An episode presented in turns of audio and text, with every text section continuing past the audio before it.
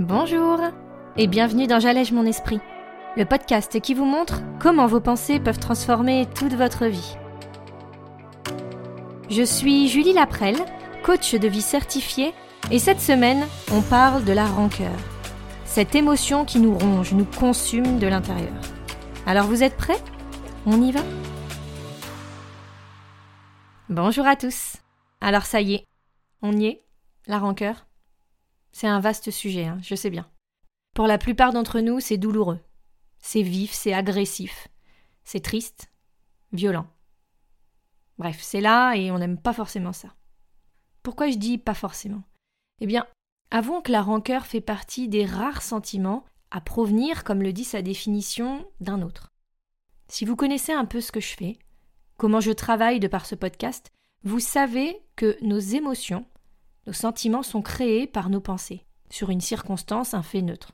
Or, comme on le lit dans le dictionnaire, la rancœur est décrite comme le sentiment tenace que l'on garde à la suite d'une déception, d'une trahison ou d'une injustice. Ce serait donc l'émotion que l'on ressent quand on pense à cette injustice. C'est donc quelque chose créé de toutes pièces par notre cerveau. Cet avis que l'on choisit d'avoir sur quelque chose qu'on a déjà interprété comme une déception de la part de quelqu'un d'autre. Je veux vraiment vous faire remarquer une chose ultra importante. Nous avons déjà abordé le sujet, mais notez bien l'idée de nouveau dans votre esprit. Quelqu'un d'autre ne peut pas nous faire ressentir quoi que ce soit. Nos émotions ne viennent pas des paroles ou du comportement de la personne en face de nous. Nos sentiments ne découlent que des pensées que nous allons avoir sur leurs mots, sur leurs actions, les choses qu'ils auront fait. Alors, si vraiment les autres ne peuvent pas créer cette rancœur, comment arrive-t-elle?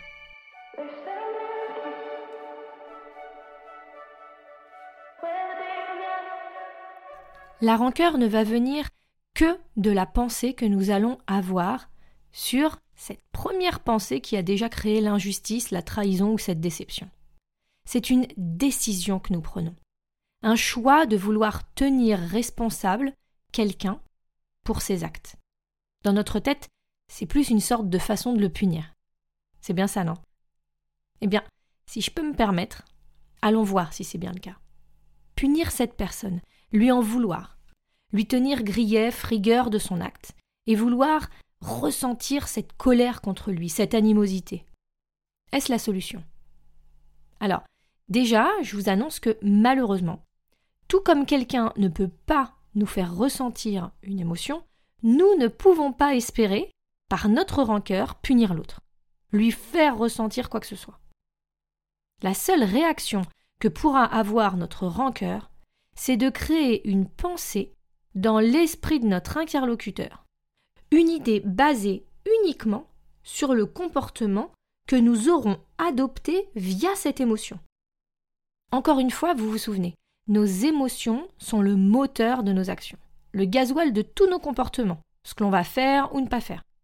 Donc, si l'on agit sous le coup de la rancœur, on pourra peut-être, je ne sais pas, ignorer l'autre, se créer dans notre tête et notre corps cette tension, cet énervement, cette colère bien propre à la rancœur. Je le répète encore pour bien que ça soit ancré, mais vous ne pourrez pas faire ressentir cette peine, cette douleur, cette punition en quelque sorte à l'autre. Alors, pourquoi? Pourquoi se laisser consumer de l'intérieur? Pourquoi penser à punir l'autre par cette émotion? Alors qu'en fait, la seule personne que l'on punit, eh bien, c'est nous-mêmes.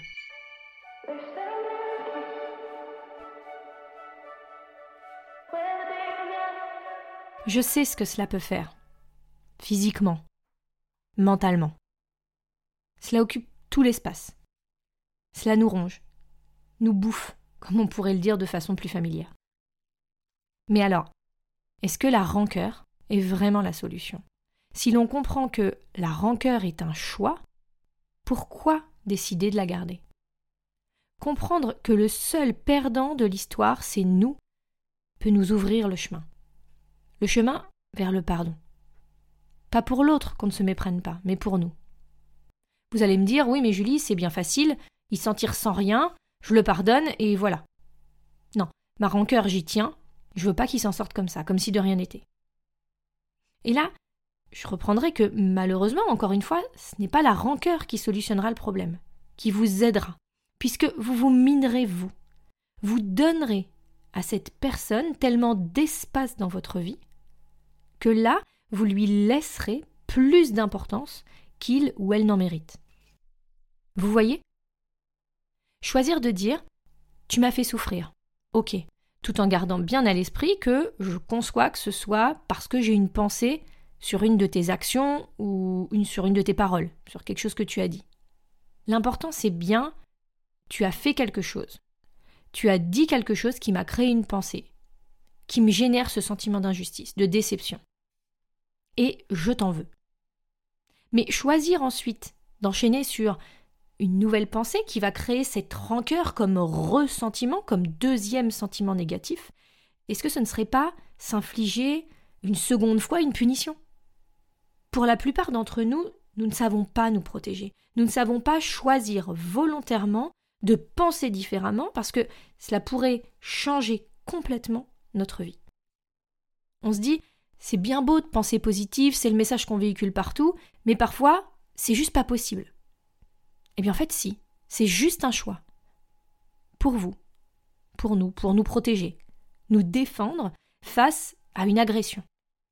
Comme si on prenait soin de notre enfant, de la personne la plus chère à nos yeux, sans essayer d'oublier les faits, sans essayer d'amoindrir la force de certains mots pour nous. Le but, c'est pas ça. Nous sommes bien d'accord que vous pouvez choisir de garder cette rancœur. Je ne viens pas vous dire non, ça suffit, on passe à autre chose. Non, vous en avez le droit. Soyez juste conscient que celle-ci vous amènera à plus de douleur et de mal-être, d'inconfort. Et si le but c'est de réussir à reprendre le contrôle sur notre vie, récupérer la pleine possession de notre vie émotionnelle, choisir de poser que les autres n'auront pas de pouvoir ou d'influence négative sur vous à moins que vous l'ayez choisi ou accepté, Qu'est-ce qui peut donner, redonner plus de pouvoir à nos vies? Imaginez-vous pouvoir enfin vous sentir libre de tout ce que vous pensez que les autres vous font ressentir. Enfin libre de ne plus éprouver de rancœur juste parce que vous l'avez choisi. Pour vous soulager vous, pas l'autre. Pour enfin être vous-même dans les meilleures conditions.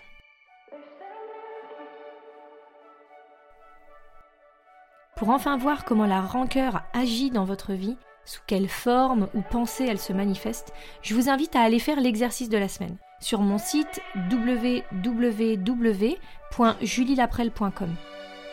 Passez à l'action, même si vous pensez qu'écouter le podcast est suffisant. Je vous assure que au niveau supérieur en écrivant, en réalisant concrètement la mise en place et les effets dans votre vie de cette émotion, c'est du pur bonus dans votre évolution des révélations peuvent vraiment ressortir. Je vous rappelle qu'une grosse partie se cache dans votre inconscient. La semaine prochaine, on va voir comment le pardon est la solution ultime. Pourquoi décider de pardonner peut changer votre vie. Et pas forcément pour les raisons ou sous les formes que vous l'imaginez. Une nouvelle étape à franchir vers la libération. Votre libération émotionnelle. Alors, à mardi prochain et en attendant, prenez bien soin de vous.